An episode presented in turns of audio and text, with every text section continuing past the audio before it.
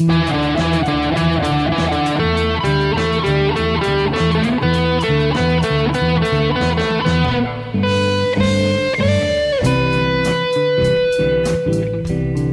olá, olá, olá, olá, boa noite, boa noite, meu nome é Marcelo.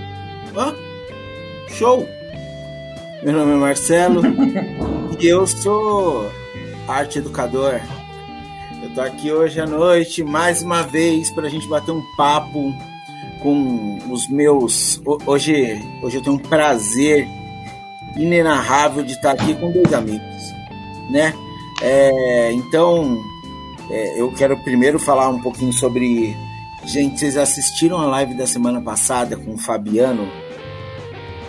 Que show, hein? O, o bicho manjava mesmo dos Paranauê, dos, das poesias.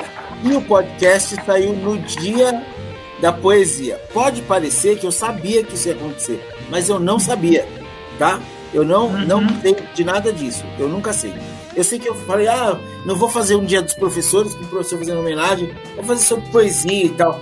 Cara, o Fabiano foi incrível. A gente falou muito de poesia, de música, então eu convido todos vocês que não assistiram ou que não ouviram o podcast a ir lá e, e no podcast da semana que passada e assistir, tudo bem? Então, obrigado, viu, meu povo lindo e bonitão. É, espero que vocês estejam bem aí hoje. Eu vou hoje falar, a gente vai falar sobre, um pouco sobre a importância de cursos para professores e também a gente vai falar um pouco porque alguns professores também não, não, não, não se dispõem a fazer alguns cursos e, e melhorar a sua parte pedagógica. O que está acontecendo? É falta de recurso? O qual, qual seria o motivo, né? Que a gente não tem é, professores fazendo todos os cursos possíveis e imagináveis. Ou talvez seja os cursos não chegam até eles. A gente vai debater um pouco sobre tudo isso, né? A gente vai ter que conversar sobre esses assuntos que são no mínimo, no mínimo interessantes, né? É, Para falar disso, eu trouxe duas pessoas que são pessoas que têm em sua vida a formação, né? é, tanto oferecendo formação para diversas pessoas aí de diversas áreas diferentes, né? É, eu vou deixar eles se apresentarem, eu vou começar com você. Essa eu acho que quem acompanha já sabe, né? É minha parceira de longa data aí no podcast. E vamos que vamos. Bom, vamos lá. Eu sou a Patrícia, né? Eu sou idealizadora da Baobá Formação em Rede que a ideia da baobá né, vem de uma árvore, né? É uma árvore africana e essa árvore ela comporta em algumas comunidades, né, no continente africano até famílias morando dentro, né? Ela, é, o fruto dela eles usam, né, para várias coisas, às vezes para cosméticos, né, muitas coisas assim. Ela, é, ela produz também parece que um leite, um suco ali que é entregue para os guerreiros, né, para fortalecer, né, a quem vai defender. E a nossa ideia é que ela é a árvore da vida, né? Ela comporta muitas coisas ali. Então, por isso do nome da Baobá, né? Porque ela agrega as pessoas ali no seu entorno, né? E nas suas, na, na sua sombra ali, né? Quando ela pode proporcionar tudo isso. E a Baobá ela tem a ideia de formação, né? De contribuir com a formação dos professores numa, numa lógica é, no sentido da troca, de rede mesmo, né? Trabalhar essa coisa da rede. Então, um dia eu posso estar formando, mas outro que, é, que recebeu uma formação também pode contribuir. Então, essa ideia de uma relação mais circular. Sou pedagoga, atuo na sala de aula, na escola e também atuo com, com essas formações, né? Em escolas e tudo mais. Eu acho que é isso, só isso. E você, meu amigo Juvenal, me fala aí quem é você, apesar de eu já ter falado seu nome, mas eu não falei quem é você. Manda ver, Juvenal. Boa noite, Marcelo. Boa noite, Patrícia. Boa noite às Boa pessoas noite. que nos acompanham. É, meu nome é Juvenal Filho, Juvenal Cordeiro Filho. É, sobre formação e trabalho, eu sou filósofo e psicanalista de formação, são as minhas áreas originárias. Atualmente eu estou terminando uma especialização em computação aplicada à educação. É um, um curso voltado para isso. Trabalho como professor é, da educação básica, atendendo aulas de filosofia e de empreendedorismo e tecnologia no ensino médio. É, atualmente eu sou sócio de um cursinho que se chama PES, Enem. Trabalho também em uma empresa chamada Save Educacional, né? Serviço de Atendimento Vocacional e Educacional, é, que é baseado numa pesquisa que eu venho desenvolvendo sobre é, atendimento específico a, a, pessoas que estão em processo de decisão ou de transição de carreira. É uma empresa é, também da, da qual eu sou sócio. E a gente, nesse trabalho, desenvolve é, atendimentos e também cursos voltados ao autoconhecimento, enfim. Legal, eu eu tenho o prazer de conhecer a Patrícia, né? É, e a gente já ter montado, eu já ter até trabalhado com ela numa formação, né? No pré é, de, um, de uma EMEI. Ou do Macei, não lembro mais agora. Não, foi EMEI, foi na educação infantil mesmo, é EMEI. É, foi na EMEI, isso mesmo. E e a gente ia atender umas professoras lá, num curso interessante, né? Uma coisa bem interessante. E o Juvenal eu conheço também de longa data já, é, é meu, meu parceiro e amigo. É, muito, temos muita história juntos, mas hoje, hoje nós não vamos falar das nossas histórias vergonhosas. Deixaremos isso para outro dia, né? Eu vou aproveitar agora dar boa noite para o Wagner Gama, que está aqui participando com a gente. É um grande amigo, um irmão. Um dia eu quero fazer um encontro. Eu, o Juvenal, o Wagner Gama e o Diego. Vai ser sensacional. Não sei se vai sair uma palavra certa, mas vai ser uma maravilha. Vai ser um. Né? Então, é, é, um prazer estar com vocês aqui, falar disso. Eu gostaria que abrir, abrir esse assunto falando um pouquinho sobre como vocês veem é, a importância de para vocês na vida de vocês, né, de fazerem fazer cursos, de estudarem coisas novas. Qual é a importância disso para vocês? Pode começar quem quiser aí, não sei, levanta a mão e começa, sei lá. Vamos por ordem de titulação, né? A Patrícia já ah. tá. Não, não tem nada a ver isso.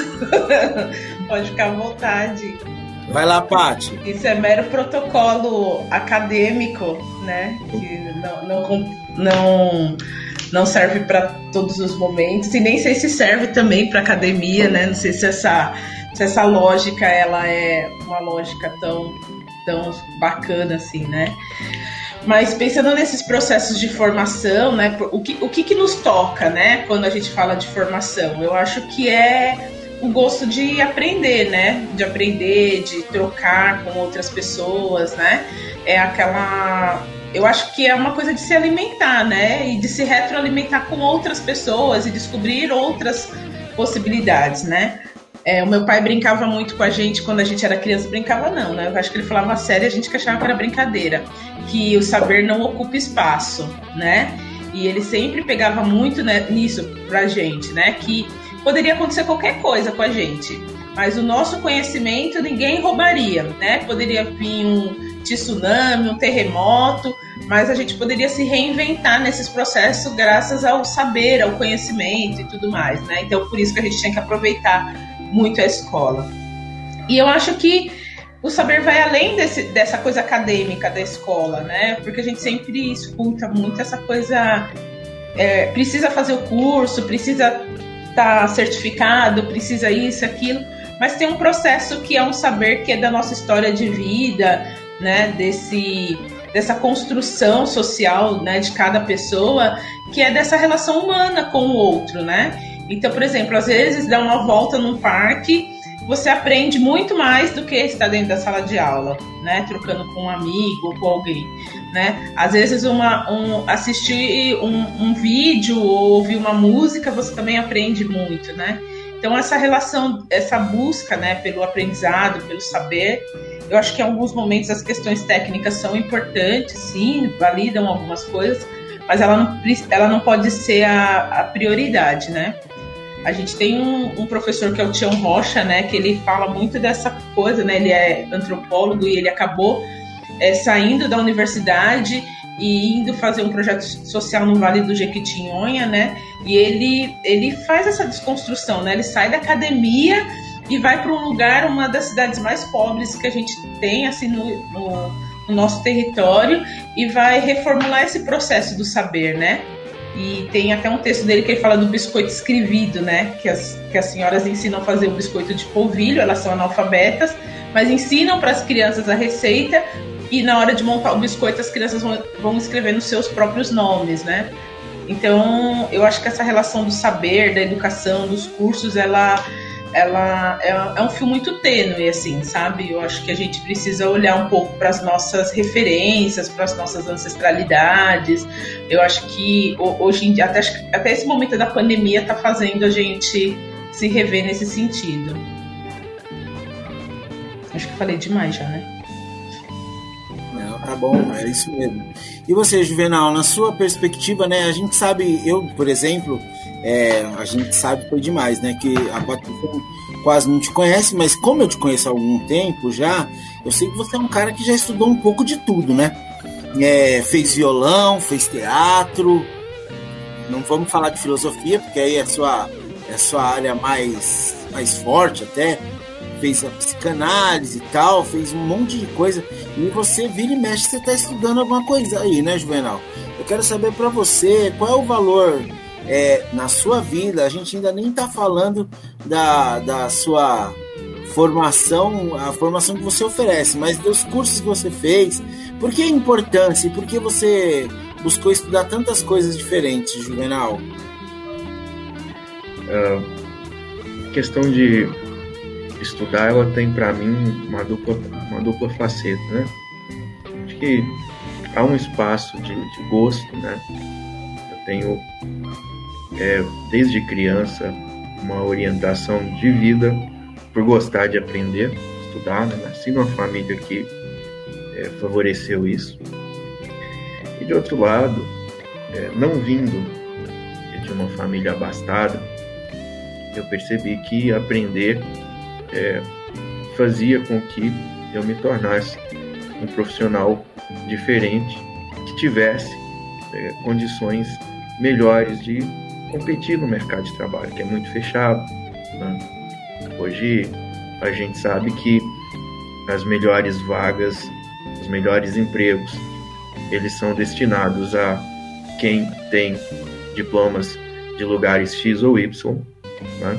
ou que se destacam por ter habilidades e conhecimentos fora daquilo que a gente chama área de especificidade.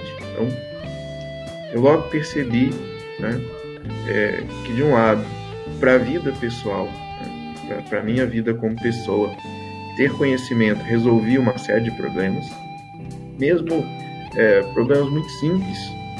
Há mais de uma década atrás, quando tinha acabado de me formar, estava no último semestre de filosofia, eu me lembro que eu trabalhava numa videolocadora.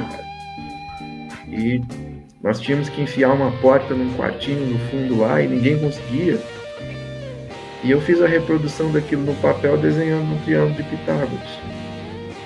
Pedi a porta e falei, olha, a gente vai ter que enfiar ela assim, então. Né? Não usei a palavra ângulo, né? mas falei, ó, se for assim, cabe. Isso é um problema muito simples do dia a dia e que a gente não associa conhecimento a estudo. Né? E de outro lado, no âmbito profissional, né, é impossível para mim é, é, ter a capacidade de ser um bom professor de filosofia. É, fora da, do colégio, Marcelo sabe, eu tenho uma outra marca, a qual eu não citei aqui, né, que é o professor Juvenal Filho Cursos é, para executivos, professores. Eu trabalho muito com inglês instrumental, inglês comunicação. A gente vê o quanto os profissionais demandam né, e isso reverbera na gente. Ó, você precisa saber mais coisas, porque existem complexidades em volta das áreas de atuação da gente que não são a área de atuação da gente, né? De repente, eu estou aqui sentado na minha casa, tomando é, um chá confortavelmente e alguém me liga do colégio e diz: ó, a partir de semana que vem as aulas são todas virtuais, você vai dar aula pela internet. E se eu não tivesse nenhuma formação nessa direção, cara? Né? Se eu não soubesse ligar e desligar um computador, entrar e sair de uma reunião online, como a gente viu bastante gente é, nessa situação. Então, conhecimento nos dá condição, né, isso eu sinto na minha vida, essa condição de é, lidar com os intempéries, com as dificuldades que necessariamente surgem. Né? Principalmente sendo professor, professor é uma das áreas que mais surge é, coisas que não estão no script. Você vai para uma sala de aula depois de ter feito uma faculdade, 3, 4, 5 anos, tudo que aparece lá não estava previsto. Né? Então, se você não tem um arcabouço de formação né, que, que faça assim com a cabeça, a gente não sobrevive. É, eu, eu, eu lembro muito bem, né? Eu, eu, eu e o Juvenal, a gente, quando a gente trabalhou junto, né? É, a gente ser colocado em várias, várias vamos com, todo, com todas as aspas possíveis, né? Furadas, né? E se não fosse já a, a, a malícia ou o aprendizado que a gente tinha antes, né? Talvez a gente tenha ficado perdido. Mas não foi o aprendizado, faculdade, é, cursos profissionalizantes que, que fez a gente entender do que estava acontecendo, né? Foi a nossa eu acho que mais a experiência de vida, né, Juvenal? E creio que muito do que a gente já tinha aprendido antes que nos serviu de, de estofo para isso, né? De, de, para aguentar esses momentos aí, né? É, eu estava pensando aqui algumas coisas que muita gente começou a se interessar mais por cursos, né? É, depois da, do sistema de pontuação, né? por conta da prefeitura, o sistema de pontuação ajuda a aumentar o salário, né? Então muita, muita gente faz qual, quase qualquer curso, um curso A ou B, inclusive eu estava conversando sobre isso com a Luciana esses dias minha, minha chegada, que muito professor está fazendo curso aí só por conta da pontuação, sabe? E nem às vezes liga lá, pluga no curso, ainda mais agora que tem muito curso online, e nem faz, né? Então acho que isso aí é uma coisa muito complicada, né? É, eu quero saber de vocês que têm experiência de educar outros professores, de ajudar na formação de outros professores e outras pessoas, é, se hoje em dia os professores buscam mais a esse, essa nova formação, esses cursos, só por causa dos pontinhos ou tem uma galera que está muito interessada mesmo em aprender coisas novas? Ou, ou vocês acham também que tem muita gente só atrás de subir um pontinho, aumentar uma letrinha? Pode ser você, Juvenal, porque é como só outro. Vou variar. Ok. Uh, eu acho que vou, vou, dizer nesses termos, eu acho, né? Uma posição mais de percepção pessoal, vou fazer questão de citar pesquisa, nada não, tá? É, o que a gente observa aí no, no dia a dia é uma coisa é, que a educação ela não é um, um, OVNI, um ET separado, divorciado da sociedade que a gente vive, né? Então, muitos dos elementos que a gente enxerga como traços da nossa sociedade vão ser reproduzidos na educação. É, uma vez eu estava fazendo uma pós-graduação em filosofia e o professor, no primeiro dia de aula, propôs um desafio, né, era uma disciplina sobre é, estruturas sociais. Ele falou: Cara, aqui tem 50 alunos dentro da sala. É, suponha que eu chegue aqui e diga para vocês: Olha, não tem diploma mais, não tem é, canudo no final, não tem currículo. Vocês vão vir aqui só pelo prazer do conhecimento, para conseguir aprender, né? Tiverem que aprender aqui. Quantos de vocês ficariam nessa sala de aula? Né? Isso é um aspecto que a gente observa. A, a, a, gente passou a enxergar a educação a partir de um certo momento como é, uma ferramenta para se conseguir coisas. Né? É um diploma e o diploma é ferramenta, por sua vez, para certos, é, é, certos elementos que, que melhorem a nossa condição de trabalho e, consequentemente, a condição de vida. De um outro lado, a gente é, vive um modelo de sociedade que é muito é, direcionado à performance. Né? E é, isso é típico de sociedades tecnicistas, né? E esse modelo de performance nos leva a pensar os saberes de maneira técnica. É, eu vou aprender tal coisa de modo a usar esta tal coisa né, como ferramenta para resolver tais e quais problemas. Nesse sentido, fica um pouco demodé é, essa perspectiva de eu vou aprender porque eu curto aprender, ou eu vou aprender para passar aqueles três processos dos quais a filosofia passa, fala, né? Ter uma informação, refletir sobre ela, transformar em conhecimento e a partir desse conhecimento assumir uma postura de vida, que é o que a gente define como sabedoria. Isso não faz muita cara da nossa sociedade, né? é, em termos gerais, sociedade de massa, eu estou dizendo. Entretanto, é, de alguns anos para cá a gente vê a emergência de certos pensadores, vamos dizer, pop, que aparecem na, na internet, na televisão, né?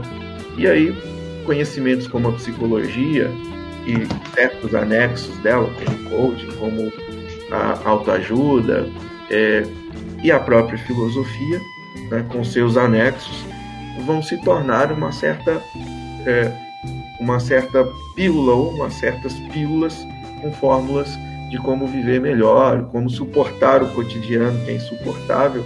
Né? Mas, de novo, isso é ferramenta, ferramenta de vivência. Né? É...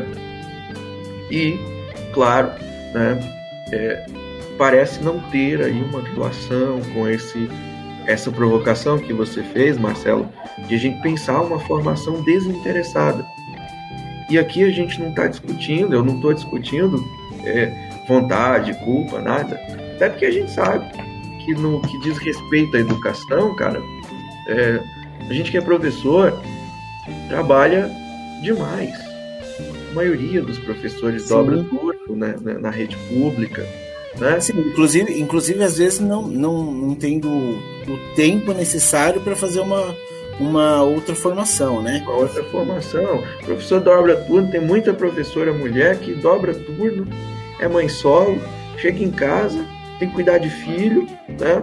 É, tem que cuidar da casa, tem a tripla jornada, chega meia-noite para estudar alguma coisa, com prova para corrigir, tarefa para corrigir, para estar tá na escola às sete horas da manhã. Né? Então, é, Ô, Juvenal, um... é, a gente tem algumas perguntas já para você. Depois eu volto com as respostas da, com, para ouvir a resposta da Paty sobre a mesma questão.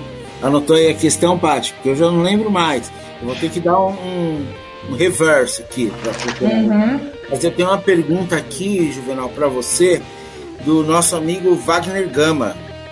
Oi, Wagner. Se prepare aí que a pergunta é, é, é... Olha, ainda bem que ele perguntou para você e não perguntou para mim. É isso que eu acho.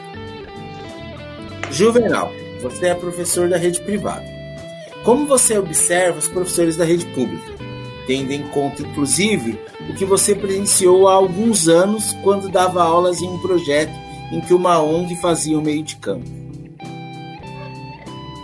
Essa é uma questão interessante, né? Porque é, talvez a gente, quando vai separar a rede pública e a rede privada, a gente faz isso de forma macro, né?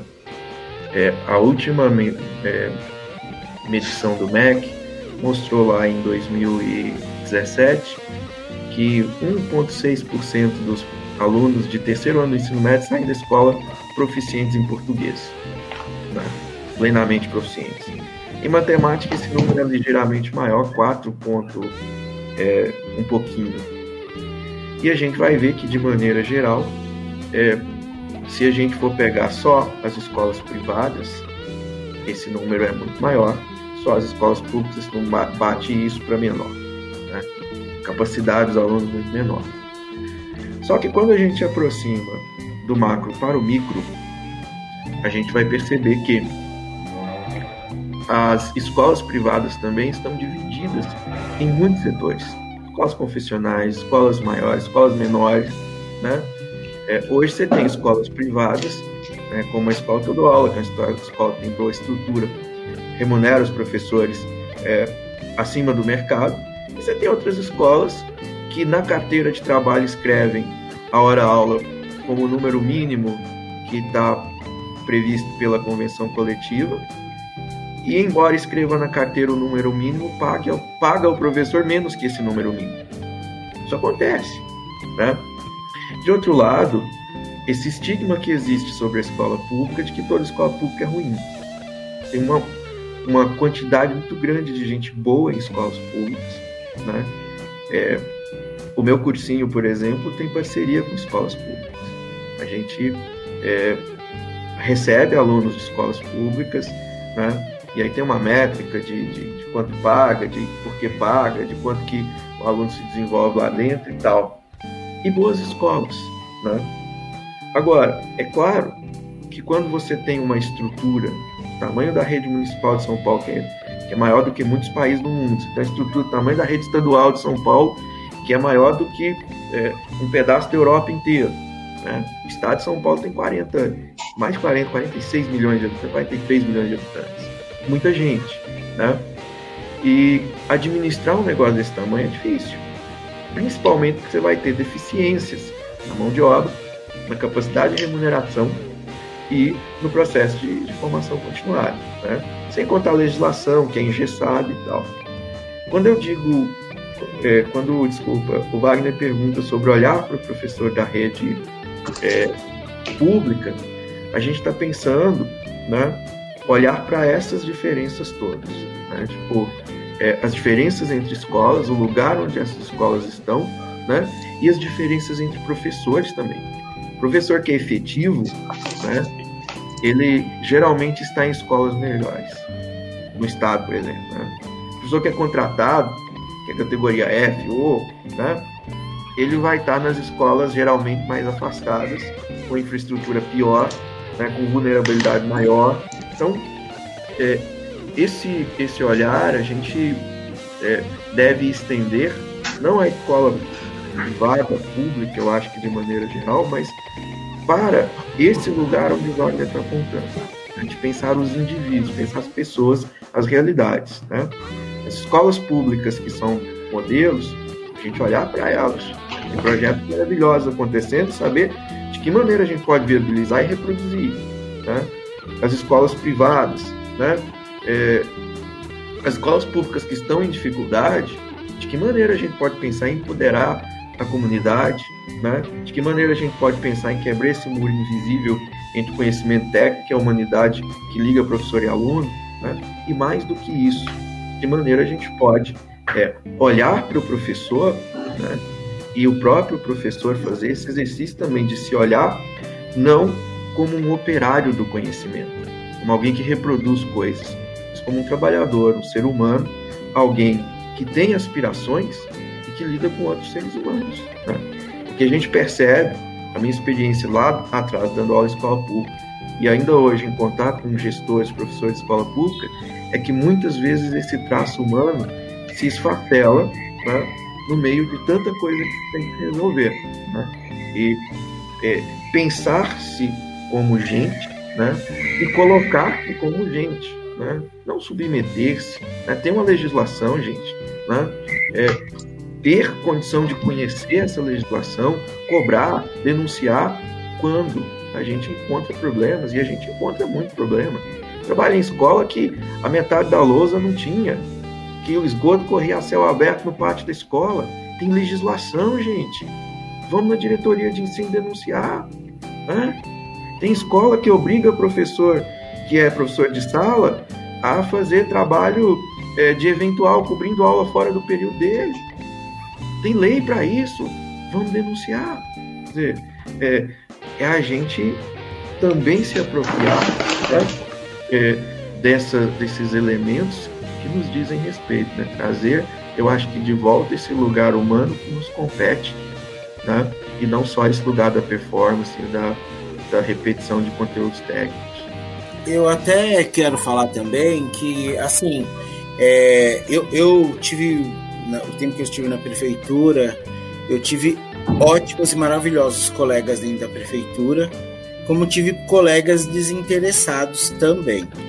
Mas eu acho que a questão não é nem a ser escola pública ou escola privada, né, no caso.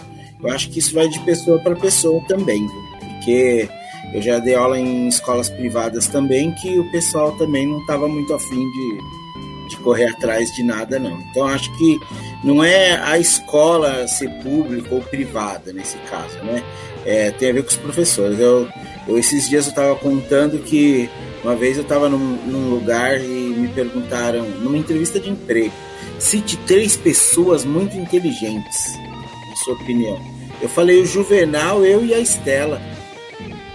As minhas referências. Era o Juvenal que trabalhava comigo, eu e a Estela, que é uma professora da rede pública que ganhou prêmio, ganhou prêmio do MEC, ganhou prêmio de física.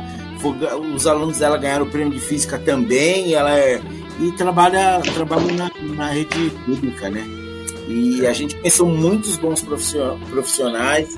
Eu vou aqui citar o professor Roberto de História, que dava aula de História e tinha um, um projeto de flauta doce dentro da escola com 80 alunos, uma orquestra de flauta doce, numa escola que ficava lá no setor 2B, na cidade de Tiradentes, né? de Rosa Elias Henrique. É, então a gente vê, a gente vê que ele estava lá. Modenese, né? Aula, Modenese dava aula de ciências, um professor espetacular, um ser humano que olhava para os alunos, né? Lembra da professora Herta, né? Berta, dava aula no Fundo 1 quando a gente trabalhava, que era uma professora que pegava só aquelas salas de pique, né, que era aquelas salas que ninguém queria e conseguia fazer com que os alunos saíssem lendo, escrevendo, é, refletindo. Então, eu não quis entrar no mérito dessa coisa de caráter, de boa vontade, porque de uns anos para cá, Marcelo, a gente, professor. Eu, eu só vou contar uma história para ilustrar, jovem. Porque eu lembro um dia, você sabe a história, porque a, a, a gente trabalhava junto nessa época. Um dia eu estava dando aula numa sala e a, a professora entrou pedindo para eu explicar para ela, uma professora de matemática, entrou na sala e falou para eu pedir para eu explicar para ela como fazia aquela expressão da apostila dar o resultado que estava na apostila, porque do jeito que ela estava fazendo não chegava nunca no resultado da apostila. Eu achei absurdo, porque eu não sou professor de matemática, mas, bom, eu estava lá para isso, né, para ajudar.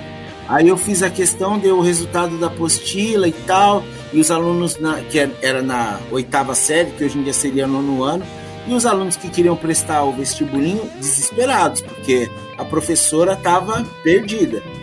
Aí o que, que eu fiz? Eu expliquei para ela do jeito que eu entendi e deu o resultado da apostila. Aí depois, num outro dia, ela fez a mesma coisa.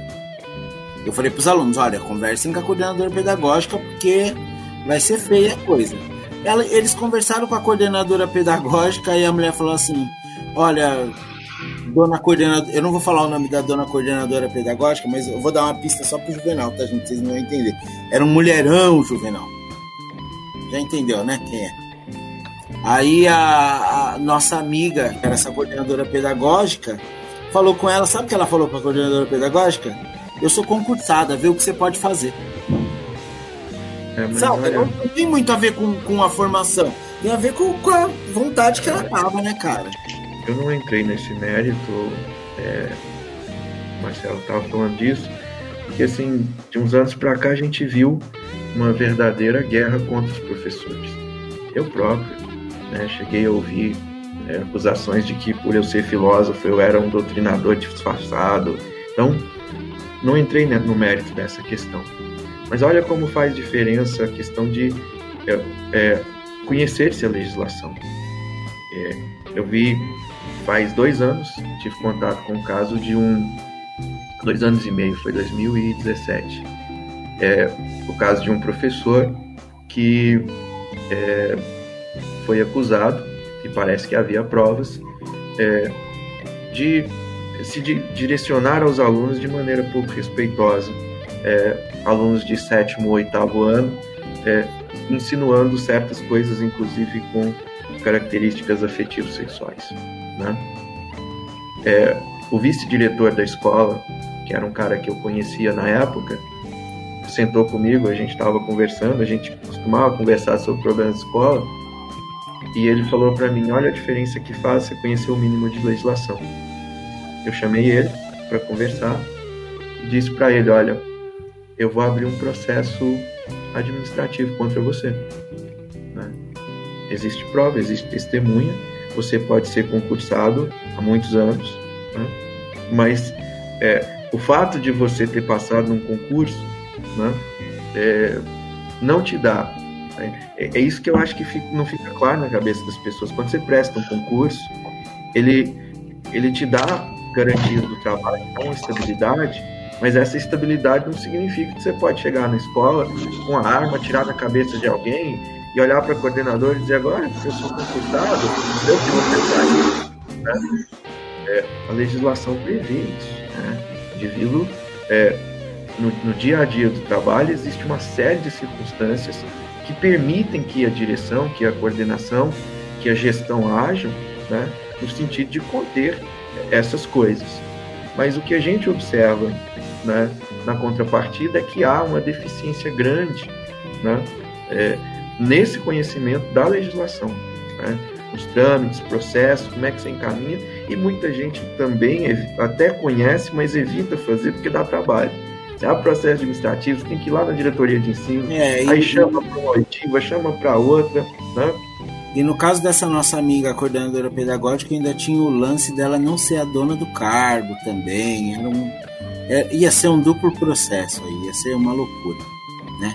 Uma confusão. É, Pati, e aí? E para você, Pati, como você vê todo, todo esse lance aí dos cursos né, e dos professores? Você vê uma galera empenhada, você, você, você ofereceu alguns cursos na Baobá bem interessantes, né? e tal. E aí você pode me falar da adesão e pode falar que quem eram as pessoas que estavam é, tendo, que você estava tendo essa adesão, né? Era uma, muita galera, uma galera bem motivada. Como me fala aí do como você vê tudo isso, Paty? Tá, eu acho que antes de falar do, da adesão, acho que chegar na adesão, né, que é, é mais atual, eu acho que é importante a gente entender um pouco desse processo de formação de professores, né? Então, o, realmente, hoje a gente tem uma legislação, a própria LDB, ela garante né, essa formação tanto para o professor da rede pública como para o professor da rede privada. Tá lá que o professor precisa receber formação né? Precisa ter as reuniões pedagógicas para, né? Que a reunião pedagógica acaba às vezes na escola privada sendo reunião informativa e não formativa. E como na pública em alguns lugares também deve acontecer isso, mas acaba tendo essa essa questão dessa, da carreira, né, dos cursos e da carreira, uma forma um pouco mais talvez aberta, assim, vamos dizer, parece uma livre concorrência no sentido das pessoas irem fazendo, pontuando e se organizando. E aí eu acho que tem sim uma questão do perfil profissional e pessoal de cada um, né? E de como as pessoas vão fazendo tudo isso, mas também acredito que tem uma, é, tem uma situação que é entender também esse contexto é, da escola e do aprender, dessa relação. A gente não pode esquecer que no nosso país é, o acesso à educação no início era para poucos, era para quem tinha posse né? Então era para aquela família que tinha um, uma, um, dinheiro que poderia pagar um professor particular para estar tá dentro da casa, né? E, e, ensinando. Então a gente vem desse processo histórico de que algumas pessoas não poderiam nem ter acesso. E as pessoas começaram a se reorganizar e, e lógico que algumas coisas foram for, se formalizando e outras nem tanto. Então também foi se dividindo essa relação do, do aprendizado e da formação. E a gente percebe que a formação do professor, principalmente o professor da, da educação infantil e do Fundi 1, né, é, era, ela foi feita muito na perspectiva do magistério e teve, né, A gente sabe que teve aí um, um enfoque muito grande num período ali para os alunos que hoje é do ensino médio, né, uma formação técnica bem acirrada. A gente teve um período militar também que talhou muito essa questão do acesso à cultura, à formação, ao conhecimento, né? E que a gente colhe esse processo até hoje, né? Então nós temos aí essa coisa do, do, ensino, que a gente é da sociedade, né? Era até o ensino médio, depois quem fazia faculdade tinha algumas outras coisas, e essa, essas novas roupagens de pós-graduação, curso de qualificação, mestrado e doutorado, ele está tendo uma, um, um, grande acesso há, pouco tempo, né? De alguns tempos para cá, né? Então isso também faz uma, uma mudança de pensar do próprio profissional né, do profissional que está na área da educação e tudo mais. E aí eu vejo, por exemplo, as professoras que, no meu caso, que é mais da educação infantil e do Fundo 1, é, sobrecarregadas, porque a maioria é, é, são mulheres, né? É o público feminino. E aí, como o Juvenal falou, são, é, são três jornadas, de três a quatro jornadas. Porque além delas serem professoras, é, duas jornadas, muitas são mães solo, é, precisam dar conta da casa, mas também tem também as suas questões enquanto mulher, né, numa mulher, numa sociedade, sofrem vários tipos de preconceitos e precisam atender essa demanda de cursos. Aí ela precisa também se tornar aluna de novo, professor, é, ir para a sala de aula, estudar, revisitar documentos, estudar documentos novos, né? E, e é muito pesado, tudo isso é muito pesado, é, é um desgaste físico, emocional que é, a gente não, avalia, a gente não, a gente às vezes não olha, né? Então, ah, o professor precisa fazer curso, o professor precisa se atualizar. Mas qual é a condição de trabalho desse professor que garante essa atualização? E aí não é só o professor da rede pública ou particular. É, a, os professores eles estão numa sobrecarga. Imagina agora, nesse período de pandemia ah, tá fazendo curso online aqui, curso online ali, mas é tanto curso online que acho que eu não sei se no final de tudo isso o que, que vai sobrar de saber de verdade, de coisas é, não materializadas, mas que coisas que façam sentido para esse professor colocar em prática esse monte de live que te, tem que assistir para cumprir horário, para cumprir carga horária. Né? E ele tem que cumprir, porque ele é, é, não tem muita escolha. Né? E aí, essa coisa de pontual, não pontuar, de ser carreira, não ser carreira, do professor da escola particular ter que fazer porque a coordenadora está fiscalizando, ela está acompanhando, ela está monitorando, não sei o quê, porque também eles estão nesse crivo, é... perde-se a essência da humanidade. Então, quem é esse humano que está atrás da tela?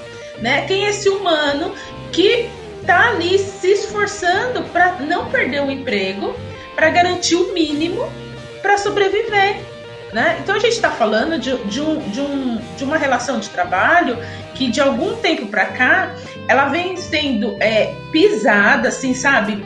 Tá no, tá no máximo, no talo, e se exigindo tanto dessas pessoas que a gente começa a ver professores é, com afastamento, com doenças, com vários outros problemas, com problemas familiares, de dinâmica familiar que que não é, por, é porque não consegue dialogar, porque ele chega num nível de estresse que ele não, é, de final de semana ele não quer ouvir barulho, ele não quer conversar com ninguém. E não é. Será que é culpa dele ou a gente não tá vendo todos esses processos, né? Então eu me pergunto, porque assim, eu, eu, eu tô fazendo a minha pesquisa de mestrado, eu fiz numa escola pública. E, e propositalmente numa escola pública, foi uma questão de escolha minha, e na periferia. E é assim, e conheci profissionais fantásticos nesse lugar. Fantástico que, tipo assim, eu falei, nossa, essas crianças tiraram a sorte grande, cara, sabe? Tipo, olhar e falar, se eu tivesse tirado uma professora assim, na educação infantil, eu tive boas professoras, mas assim, tá, eu achei algumas coisas assim, fora da curva, muito bacana, assim, que eu fiquei, nossa, né? É, ter feito essa escolha foi importante. Mas eu também trabalhei em escolas particulares que eu cheguei lá quanto coordenadora, primeiro que me desconsideraram quanto coordenadora porque eu sou pretinha. Então eu não podia ser a coordenadora. Eu não podia nem dar palpite porque eu, eu era menininha, eu era a novinha. Né? Quase me sentia bailarina do funk, a novinha, né, na escola. E aí, é, a professora tinha tipo 25 anos de sala de aula, 30 anos. Aí eu ia falar, pro, tenta fazer desse outro jeito, tenta acolher o aluno assim, né? Porque é outra dinâmica, né? O que eu aprendi há 10 anos atrás, se eu aplicar hoje, os alunos dão baile em mim. E não adiantava falar. E aí teve uma vez que eu falei pro dono da escola, falei, olha, não dá. Vocês, me contrataram para mudar a escola. Mas o povo não tá entendendo, eu não vou ficar me, me debatendo numa situação dessa. E teve que chegar a um ponto de um. E assim, é, eu era boicotado o tempo todo. Aí entra a questão da legislação, isso no espaço privado. E aí chegou um momento que eu, que eu pedi uma reunião com as professoras e falei para elas: olha, o que vocês estão fazendo é assédio moral ao inverso boicotando o que eu estou pedindo. E o que eu estou pedindo está na legislação, que era uma questão de inclusão e uma questão de relações raciais, que tinha que ser atendido. Está na legislação. Então, eu estou fazendo meu papel, vocês não estão fazendo o seu. Só que a partir de agora, se eu me, continuar me sentindo assediada ao inverso, eu vou procurar os meus direitos. Porque aqui a relação era diferente, era uma relação seletista. Mas o que, que acontece às vezes com a diferença desses dois espaços? Na pública tem que abrir o processo administrativo, dá trabalho, dá. Aqui no particular, para não dar trabalho, se desliga o professor no meio do ano, no final do ano, e faz aquele silêncio mórbido. Mas a criança que passou pelo processo, tipo, né, né, tipo, egípcio todo mundo. Então, assim, problemas os dois espaços têm. Qualidades os dois espaços possuem né? E o que me preocupa nesse, nessa questão da formação do professor é que, assim, às vezes eu estou pedindo o, que, o que é inatingível para uma, um, uma pessoa, sabe? Eu não consigo colocar, eu não consigo é, dimensionar que essa pessoa tem vida depois do horário de trabalho, que ela tem família, que tem filhos, que ela precisa também do ócio, ela precisa também sentar e falar que não quer fazer nada, que quer ficar com as pernas para cima, né? E a gente desconsidera isso. E aí o professor se sente culpado. Se ele não estiver estudando, fazendo uma pós ou algum curso para pontuar, se ele não estiver fazendo diário de classe, se ele não estiver fazendo relatório da educação infantil, se ele não estiver montando o projeto pedagógico ou fazendo a sequência didática, ele está criminoso, porque ele não pode ficar sem fazer nada sabe? Então, é uma lógica da nossa sociedade, dessa coisa da produção, sempre tem que estar tá produzindo, sempre que eu acho que as pessoas estão adoecendo e estão esquecendo que essa questão da formação, ela, ela precisa ter interesse, ela precisa ter essa troca, ela precisa fazer sentido, né? E, e, acho que isso é um ponto. A formação ela precisa fazer sentido, né? E às vezes é, o que eu acho que as instituições erram que elas oferecem um leque de formação, tipo um cardápio. Parece que você está num restaurante, sabe? Abre assim um cardápio de formação e, e eu acho que às vezes falta escuta do professor. O que o professor realmente quer?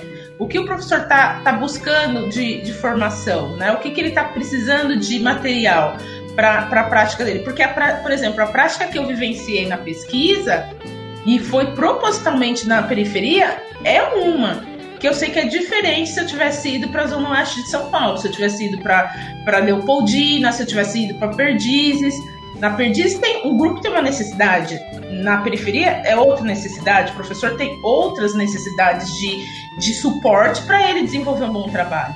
E isso às vezes eu acho que às vezes é desconsiderado, sabe? Então abre-se assim, alguma coisa que, ah, isso está na moda, aí começa, sabe? Às vezes algumas formações de modismo.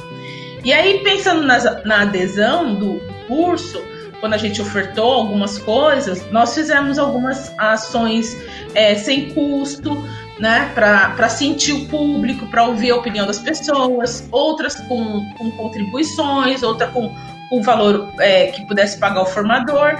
Mas o que a gente sente, assim, neste momento, né, neste específico, que as pessoas estavam sobrecarregadas sobre questão de live, né, de tanta, tanta, tanta oferta.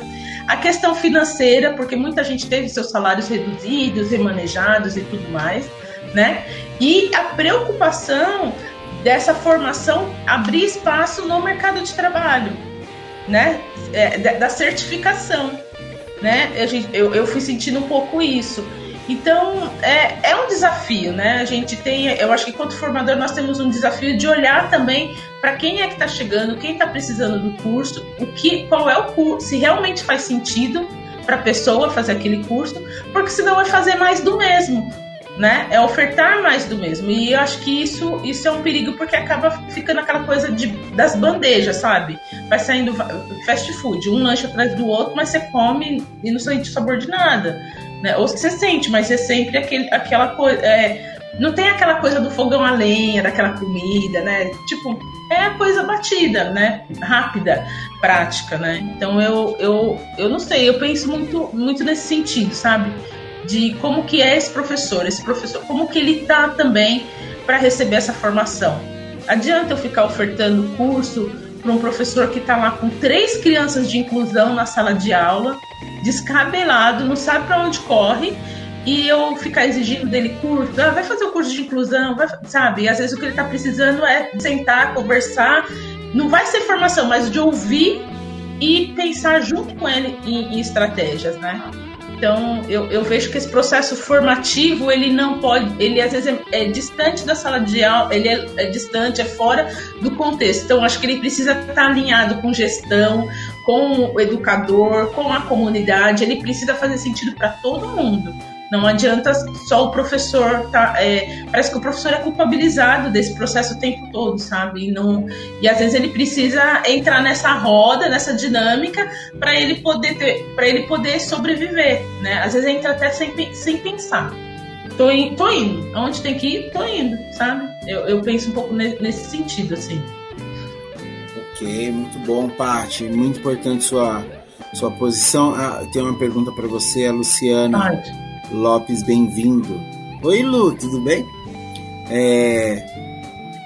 Fez uma pergunta aqui, ó. O que você está pesquisando para o mestrado? Ah, é, eu pesquiso as relações raciais na, nas infâncias. Então eu pesquiso um pouco como que as crianças, como que as crianças verbalizam através das manifestações infantis, né? Então são várias manifestações, é, se elas manifestam alguma, a, as questões raciais no sentido de, de verbalizar que isso aconteça, né? Se elas sabem contar histórias, se elas contam músicas, se isso faz parte do, do repertório da escola, né? Então, é, é, o meu foco é relações raciais e infâncias. Legal. O Wagner estava perguntando se você é do cursinho popular Baobá. Eu, Wagner, deixa eu te explicar. O cursinho Baobá de cursinho popular Baobá é uma coisa e o trampo da Pati é outro trampo. É, é um é outro formação. Tá bom? É um de formação específica. Mas qualquer dia eu quero falar sobre cursinhos populares e aí eu quero falar do Educafro, quero falar do Baobá, que é daqui, eu quero falar com várias pessoas desse, desse meião aí. Aguarde em breve, viu, Vagnão? Vamos ter gente aqui para representar. É... A Pamela Nogueira falou que. Peraí, deixa eu colocar aqui na tela mais fácil, né? Enquanto você estava falando né, sobre formação, Paty, a, a Pamela disse: verdade, sou uma das primeiras da minha família com formação acadêmica. Sou filha de mãe solo, minha primeira educadora e o DET.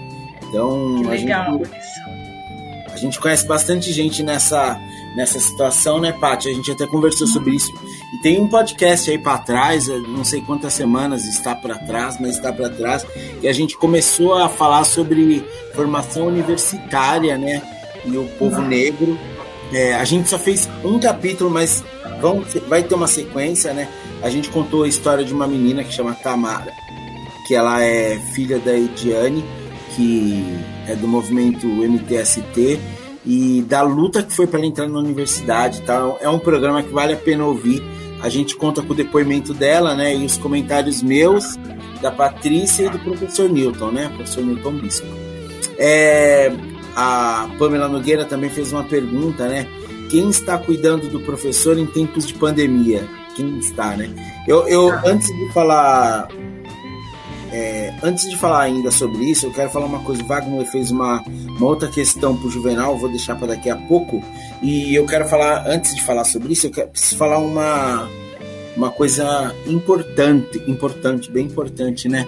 Sobre esse lance de curso, né? Tanto o Juvenal quanto a Patrícia, é, o Juvenal pela plataforma do, do, do Hotmart, ele disponibilizou um curso lá e tal, e a Patrícia tem os cursos da Baobá, né?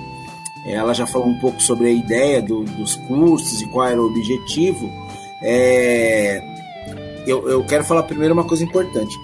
Eu tenho um problema que é o que muitas escolas é, não deram subsídio nenhum aos seus professores é, para eles darem aula em tempos de em tempos de aula virtual e aulas pela internet.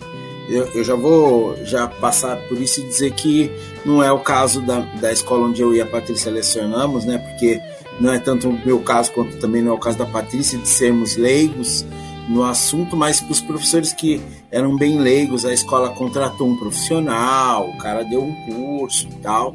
Inclusive antecipou as férias para quando a gente voltasse das férias, voltar com o curso mais organizado, com tudo. Então foi bem bom. É, mas eu tenho notícias de escolas que não deram suporte algum, né? É, é difícil, gente. Ó, eu, eu fica parecendo que todo mundo tem que saber, tem que nascer sabendo e não é. Essa não é a verdade, né?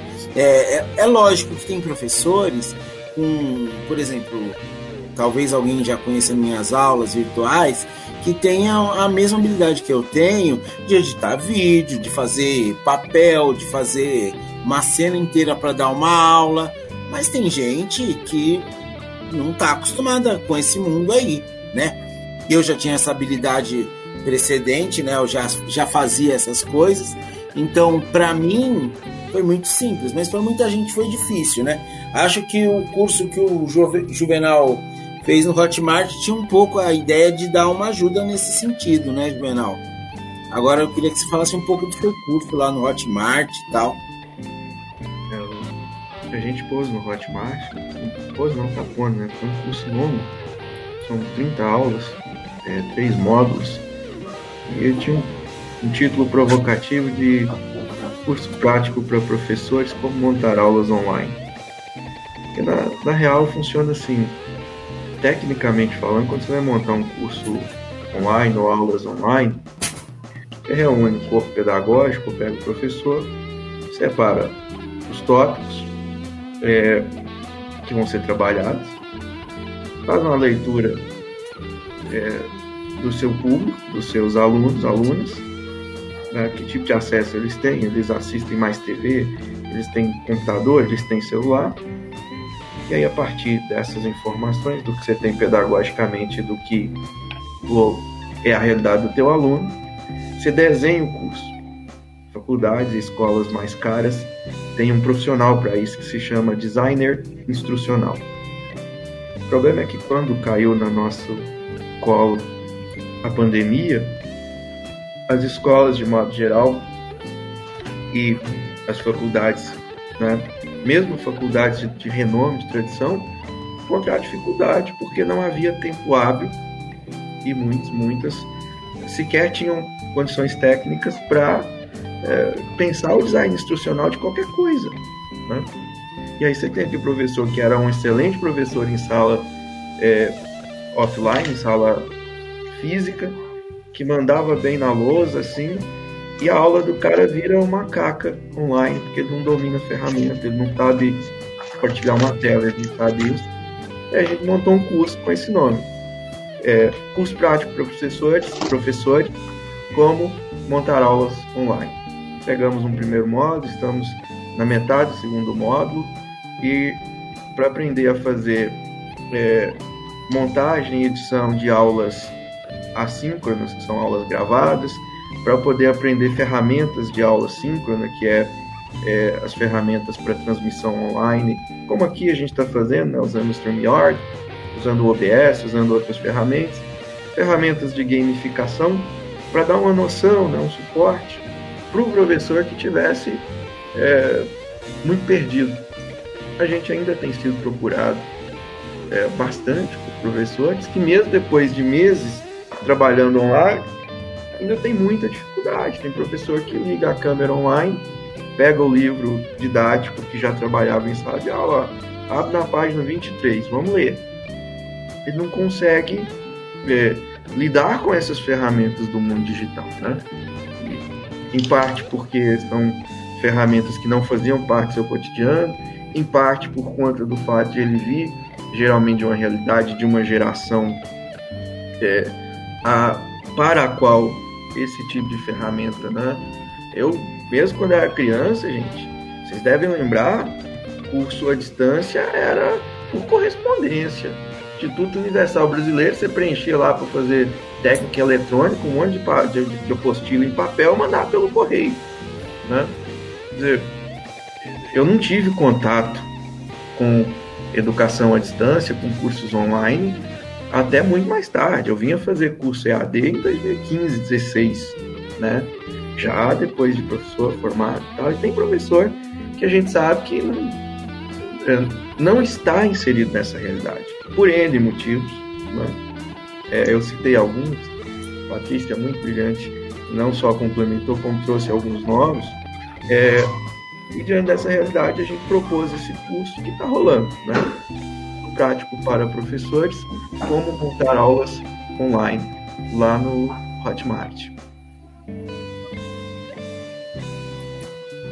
É, é isso aí, o Juvenal tem esse curso aí. Eu, eu posso dizer para vocês que vale muito a pena, né? Existem muitas ferramentas para usar e eu tenho que dizer para vocês que ninguém, ninguém e eu tô falando ninguém mesmo, sabe todas. Ninguém sabe, gente. São muitas ferramentas, né? Esses dias eu dei a dica de um aplicativo para Paty, até inclusive, de vídeo, né, Paty? Foi. Usa esse aqui, Paty, que esse aqui é bom. E as crianças, as crianças não têm como pular o livro. É. Não tem como pular o vídeo, elas têm que assistir. Obriga elas né? E a gente um ajuda o outro e tal, e isso é muito importante. Mas eu acho que se você fizer um curso, é, que se você por um acaso tem interesse de fazer um curso que ajude você a achar um caminho, eu acho que a proposta do Juvenal é muito boa e é acessível, gente. É, e isso não é isso não é comercial, o Juvenal não tá me pagando para falar. Devia, devia me pagar, porque eu tô aqui falando dele de graça, Mas não, não, não, não precisa não, não precisa, tá? É, vou fazer uma pergunta para vocês. É, eu vou até começar essa com a Patrícia. Ô Patrícia, é, a, gente, a gente vendo o... Ah, deixa eu colocar isso aqui do Evair, porque o Evair Evair é meu grande chegado, Evair meu amigo, professor. Tem um episódio do podcast também com o Evair, procura lá, Geografia é, é demais. O Evair é um professor que sempre está buscando novas coisas, né? E gamificação ajuda demais nas aulas. Eu concordo com o Evair, a gente usa ferramentas parecidas, né? Eu uso muitas ferramentas na minha aula, Kahoot, Socrative, aquele que eu te mandei, Paty, aquele que eu te mandei. Uhum. Vamos fazer comercial, eles não vai pagar para nós, então a gente não vai fazer comercial para eles, tá? Mas a gente usa muitos. muitos... é, então a gente usa muitas ferramentas para não deixar a aula ficar parada, né? E para fazer o aluno participar. E não por obrigação, para ele estar tá na aula assim, presente, tá lá. Agora eu tenho uma pergunta importante, importante mesmo, e eu quero que vocês me, me deem essa resposta assim, ó. Maravilhosamente, é uma resposta funcionando para todo mundo. As universidades estão prontas para preparar o professor para esse modo online? Valendo! Ô, gente, era para ser a resposta sim ou não. Me fala aí, vocês acham que os cursos hoje em dia, né, da graduação, de pedagogia tal, estão prontos para ensinar esse mundo online para os próximos professores? Porque agora, gente, agora virou uma realidade. Se não era realidade ontem, Hoje é uma realidade.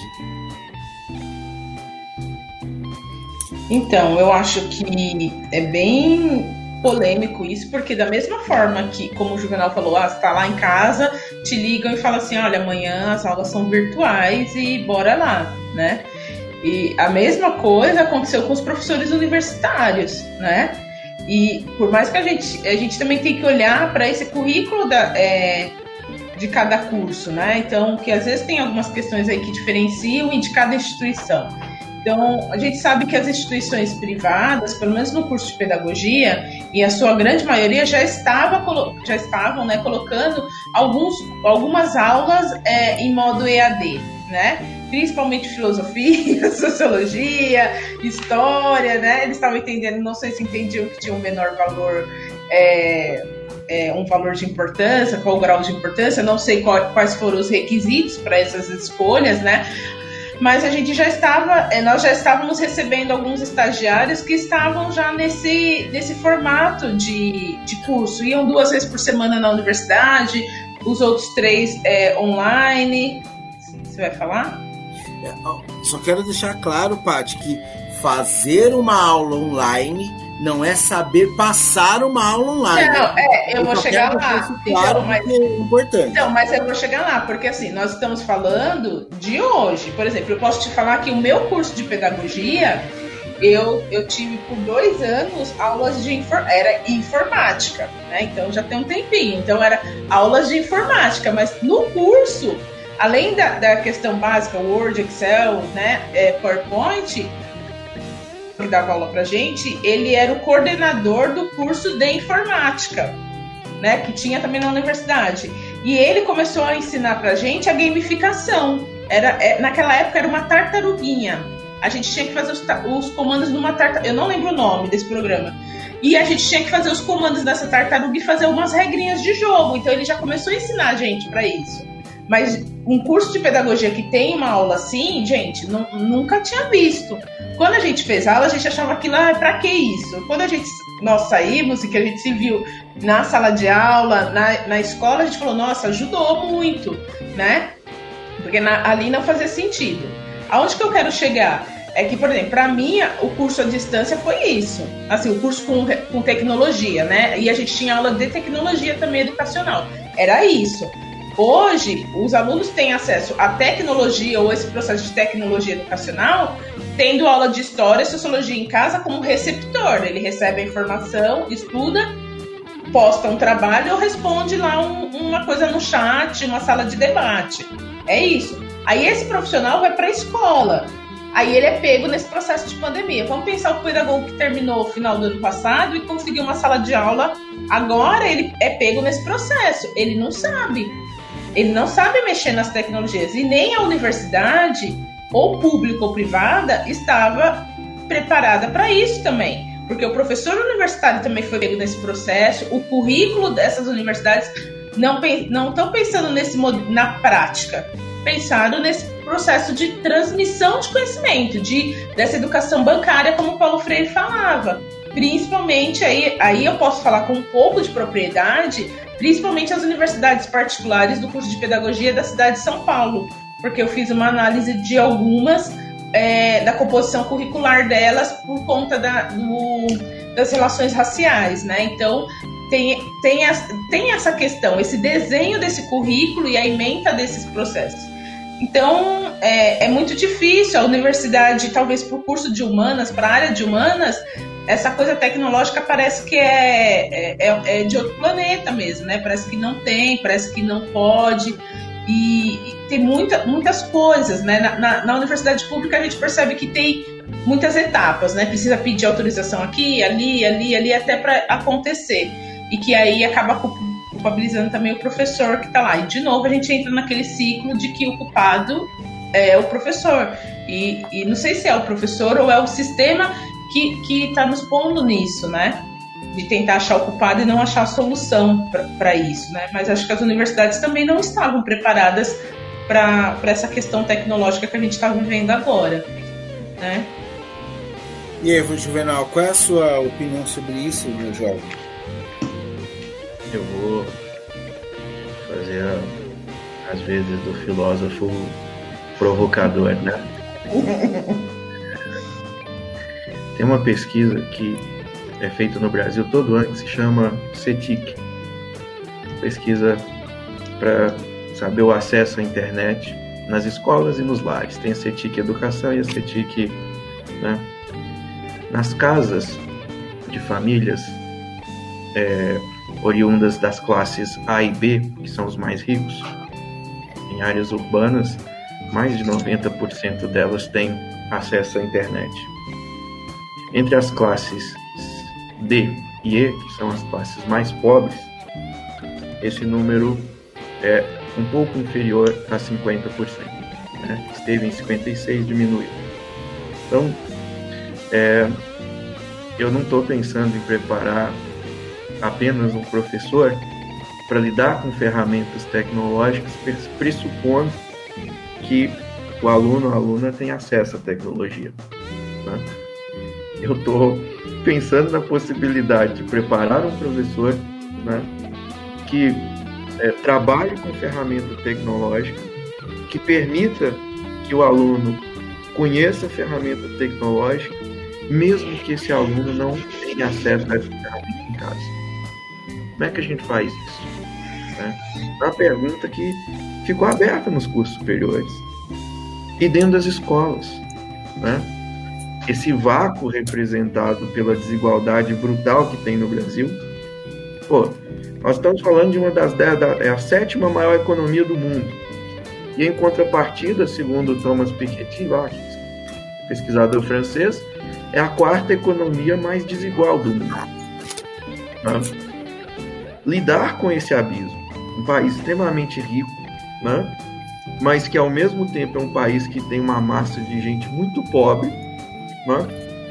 que avança a passo agora, faz poucos meses, o Brasil inaugurou um satélite né, para melhorar nossa internet e tal. Iniciativas boas, mas para quem?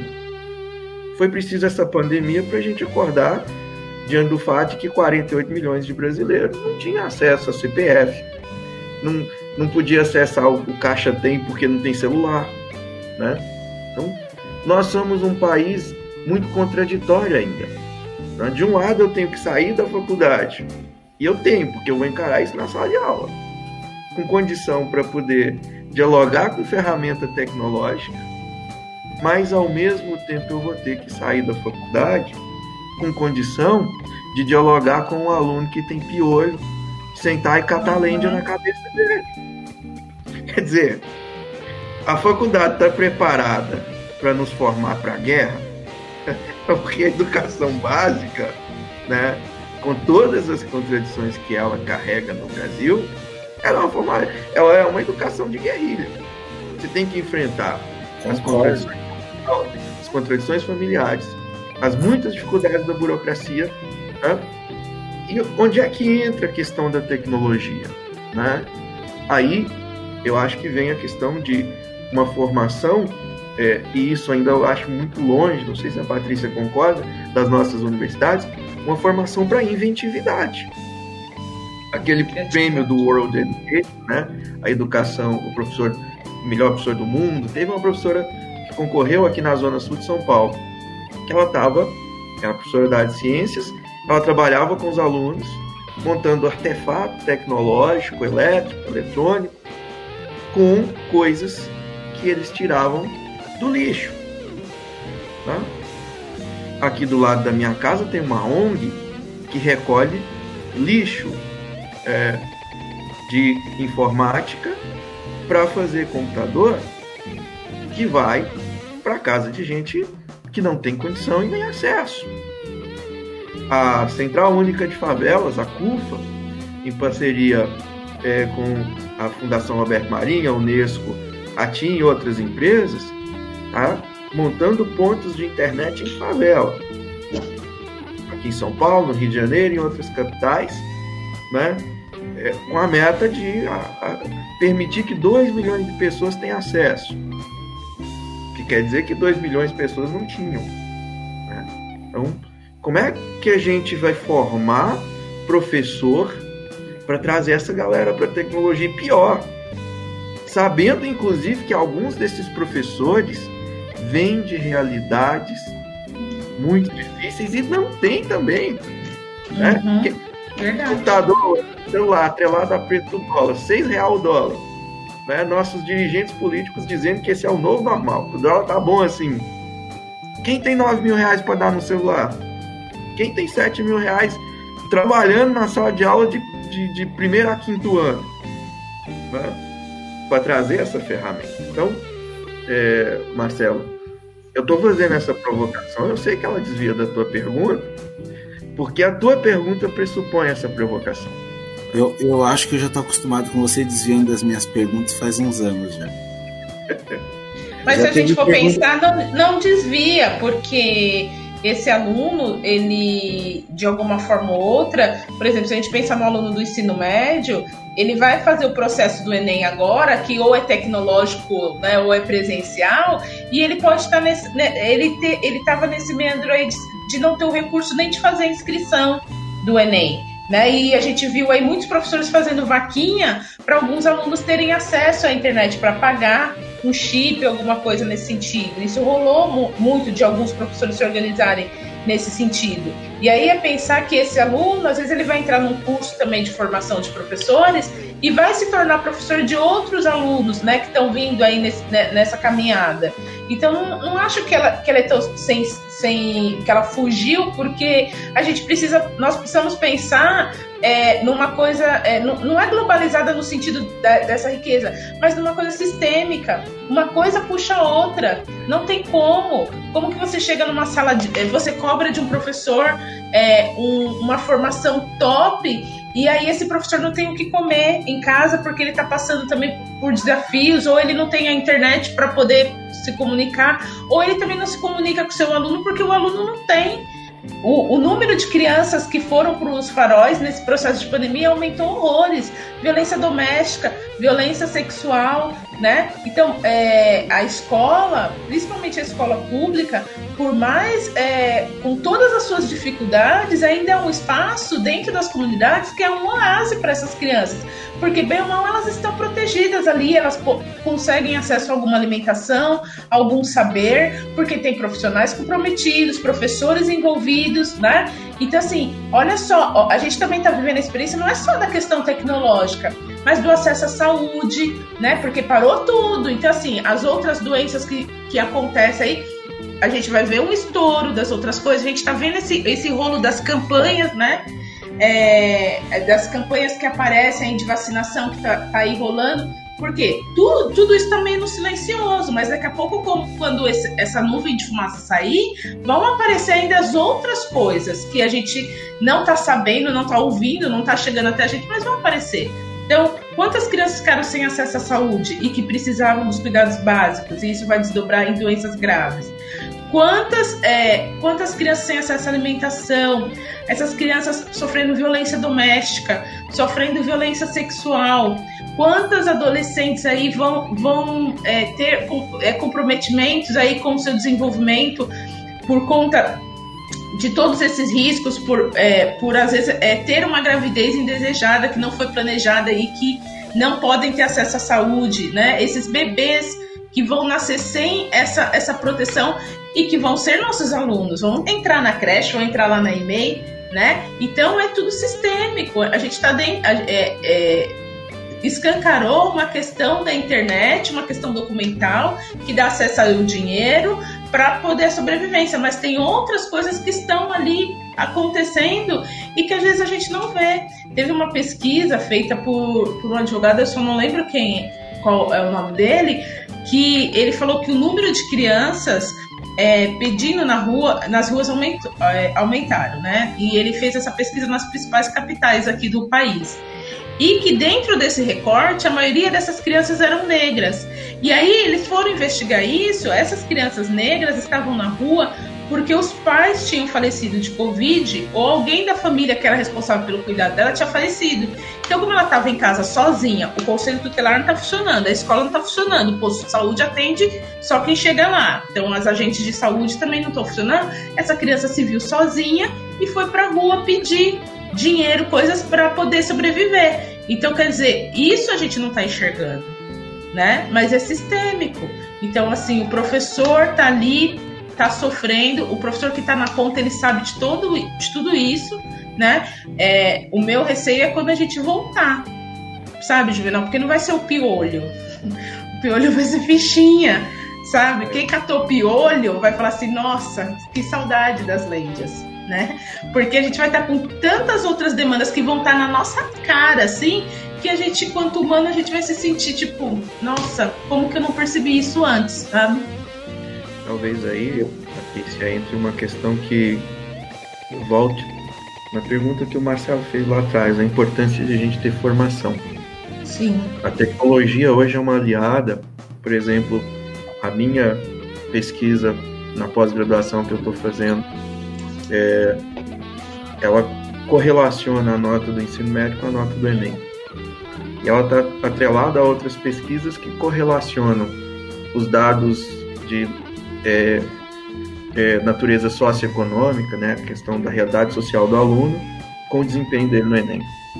E a gente desenvolve essas pesquisas usando ferramenta tecnológica. Uhum. A gente consegue promover acesso para o professor na sala de aula, fora da sala de aula, né? A não só né, consumir esse tipo de pesquisa, né, dialogar com esse tipo de pesquisa, mas produzir esse tipo de pesquisa, né, isso aliado a um conhecimento né, que vem, que é um conhecimento necessário, você presta concurso, você tem que entender de legislação, sabe? Uhum. Então, conhecer, gente, né, o ECA, conhecer a, a nossa legislação educacional, saber quais são os direitos que as pessoas têm para que a gente consiga cobrar de poder público. Né? O acesso, né, a literacia digital, o acesso a ferramentas digitais é um direito. Né? E os direitos não são efetivados né, à medida em que nós, cidadãos, não né, nos é, é, não nos manifestamos, não nos organizamos para cobrar que esses direitos sejam efetivados. Nós já chegamos num ponto interessante que é olhar para a realidade e fazer é, um bom diagnóstico. Agora, qual é o prognóstico? Ó, nós temos deficiência na formação do professor em matéria de tecnologia. Nós temos deficiência de acesso é, no que diz respeito aos alunos. E esse acesso é um, uma variável, um dado, que se você abrir ele lá atrás, você vai enxergar uma série de questões né, que estão associadas a ele. A falta de acesso à tecnologia é um indicador importante de falta de acesso ao saneamento básico, alimentação adequada, enfim, é, a estrutura familiar. Tá? Esse diagnóstico está posto. Agora, qual é o prognóstico? Eu acho que aí entra uma questão que é muito delicada, porque a gente vive uma época do medo, de que uhum. nós não podemos, como professores, discutir tecnologia pensando que tecnologia seja uma questão social. Exato. Porque se eu disser que tecnologia é um problema social, né, eu vou ser apedrejado na rua e chamado de comunista. Ou pior, né? Você vai ser considerado aí alguém que está aliciando os jovens a irem para um lado mais vermelho das coisas. Quer dizer, como se né, discutir acesso, como se discutir é, que as pessoas são pobres, porque as pessoas não têm acesso. Né? Eu fiquei muito envergonhado nos últimos anos de ouvir repetidamente de pessoas, inclusive, as quais eu admiro. Não, o professor, a função dele é transmitir conhecimento. Ué, então põe o conhecimento na Wikipédia e aquela voz do Google para transmitir na sala de aula. Se é transmitir o conhecimento só. KKKKK.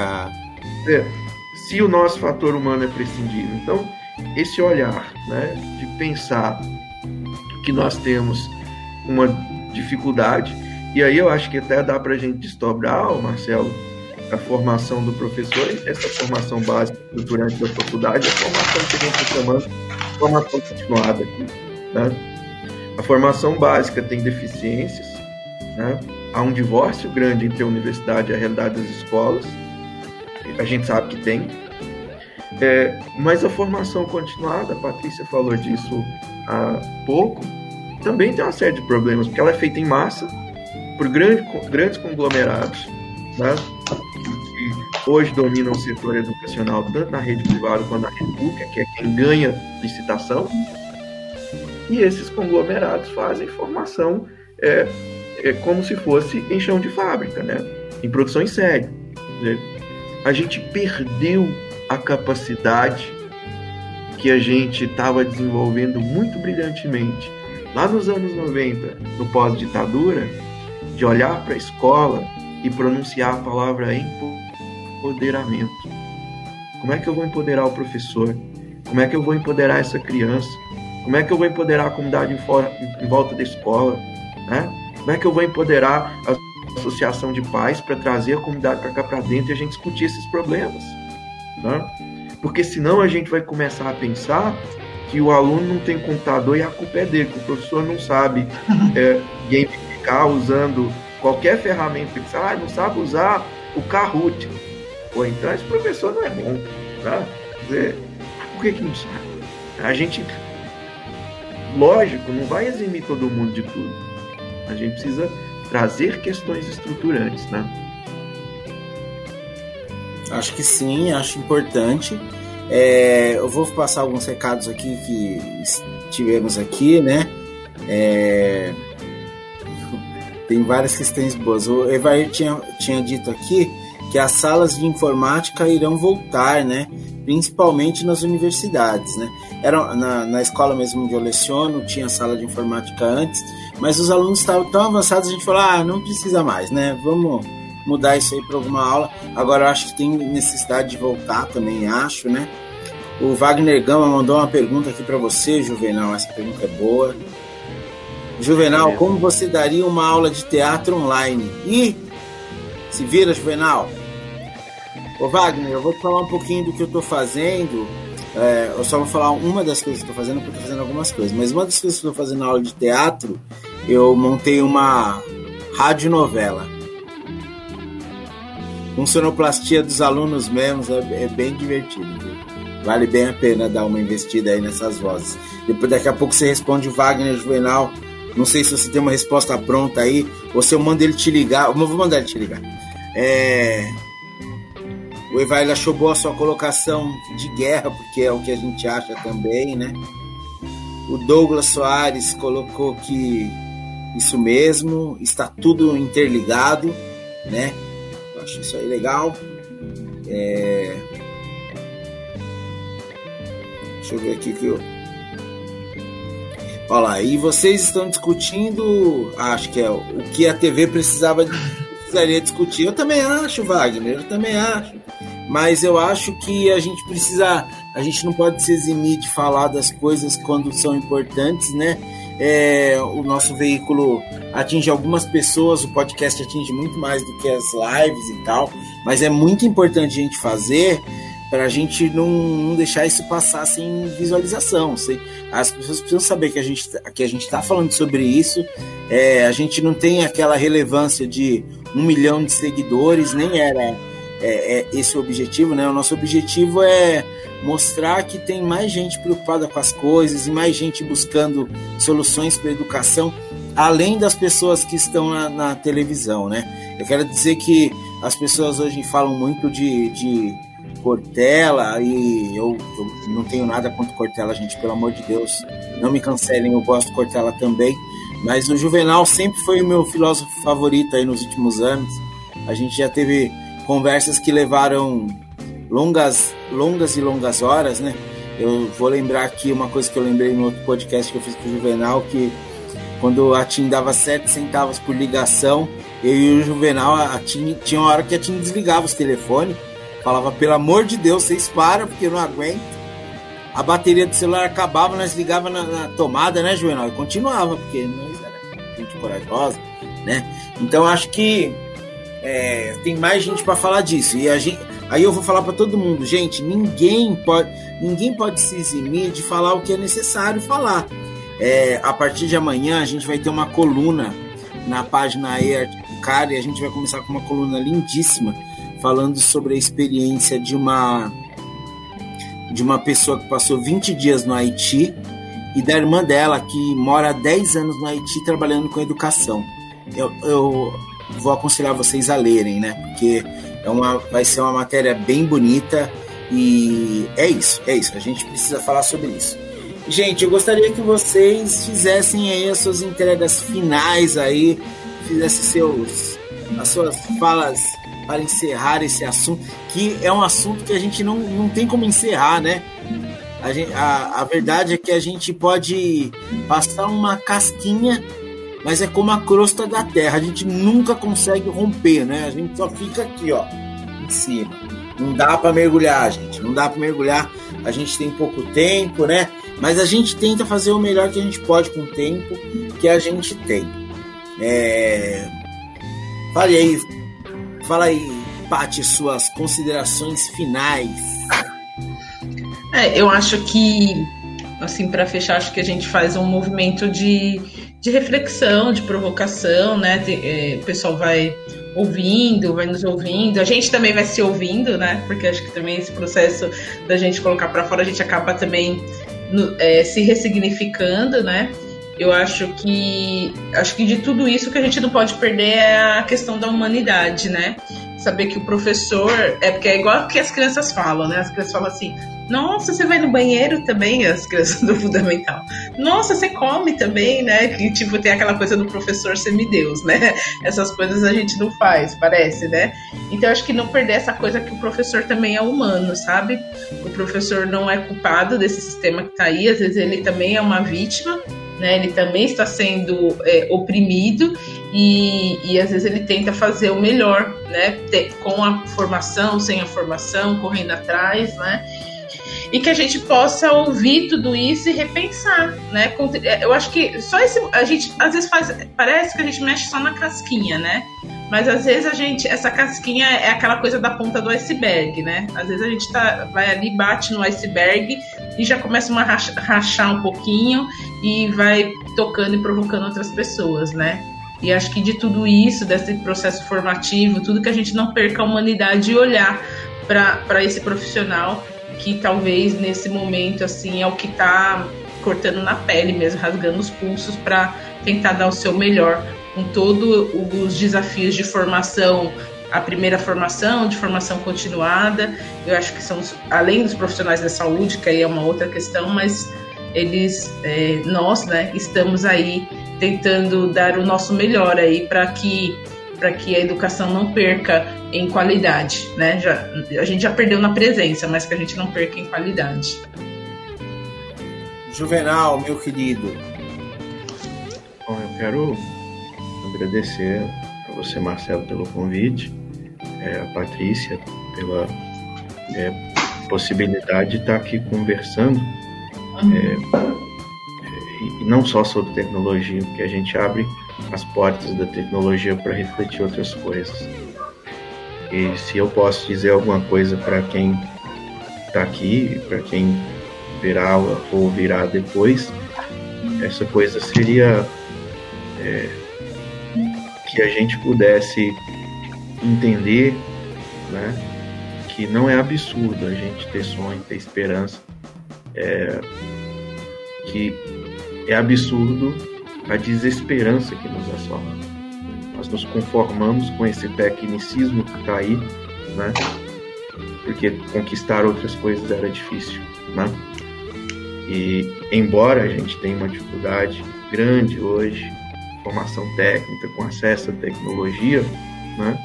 Tem muita gente boa, né? Disposta, né?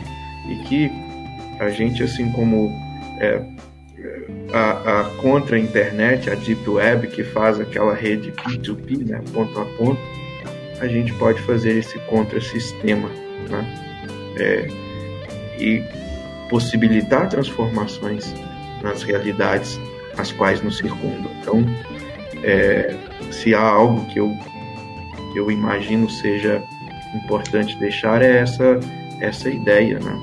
né? Buscar para a gente, buscar para os outros, buscar para nós né, uma realidade diferente daqui, daquela que a gente está tendo. Olha, eu que agradeço, Juvenal, agradeço a Patrícia também pela participação, agradeço a todo mundo que participou, mandou questões, comentou. Gente, eu só tenho a agradecer a vocês, é, é sempre muito importante a participação de vocês. Lembra todo mundo que terça-feira, toda terça-feira sai o podcast tá no Spotify, tá em todos os agregadores de podcast e você pode ouvir quantas vezes quiser, pode indicar para os amigos ouvirem, né? Compartilhem esse vídeo também, se vocês acharam importante, acharam a conversa relevante, compartilhe, né? É, faça cada vez mais que as pessoas conheçam, né? Outros espaços, conheçam outras vozes, conheçam outras pessoas tão representativas quanto a Patrícia, que é tão benquista, tão guerreira, tão lutadora. Hum, que isso. E o Juvenal, que é esse cara incrível, inteligentíssimo, que muitas vezes é, é, acalma meu coração quando eu escuto o Juvenal falando algumas coisas, né? acalma um pouco meu coração. Já desesperou em algumas vezes também, mas hoje em dia mais me acalma do que me desespera, né? Então é, é importante a gente conhecer mais gente do que a mídia nos dá. A mídia dá, nos dá algumas pessoas que sim tem seu valor e a gente não, não, não nega isso. Mas conheçam mais pessoas, indiquem mais pessoas, indiquem pessoas que estão mais próximas assim da gente, né? Que isso é muito importante, tá bom? É, enfim, é isso. Eu agradeço a todos, aguardo vocês é, no, no, na audição do podcast na terça-feira. Quem não ouviu hoje, que vai estar na terça-feira, vai ser um prazer também. É, compartilham, curtam e muito obrigado, tá bom, gente?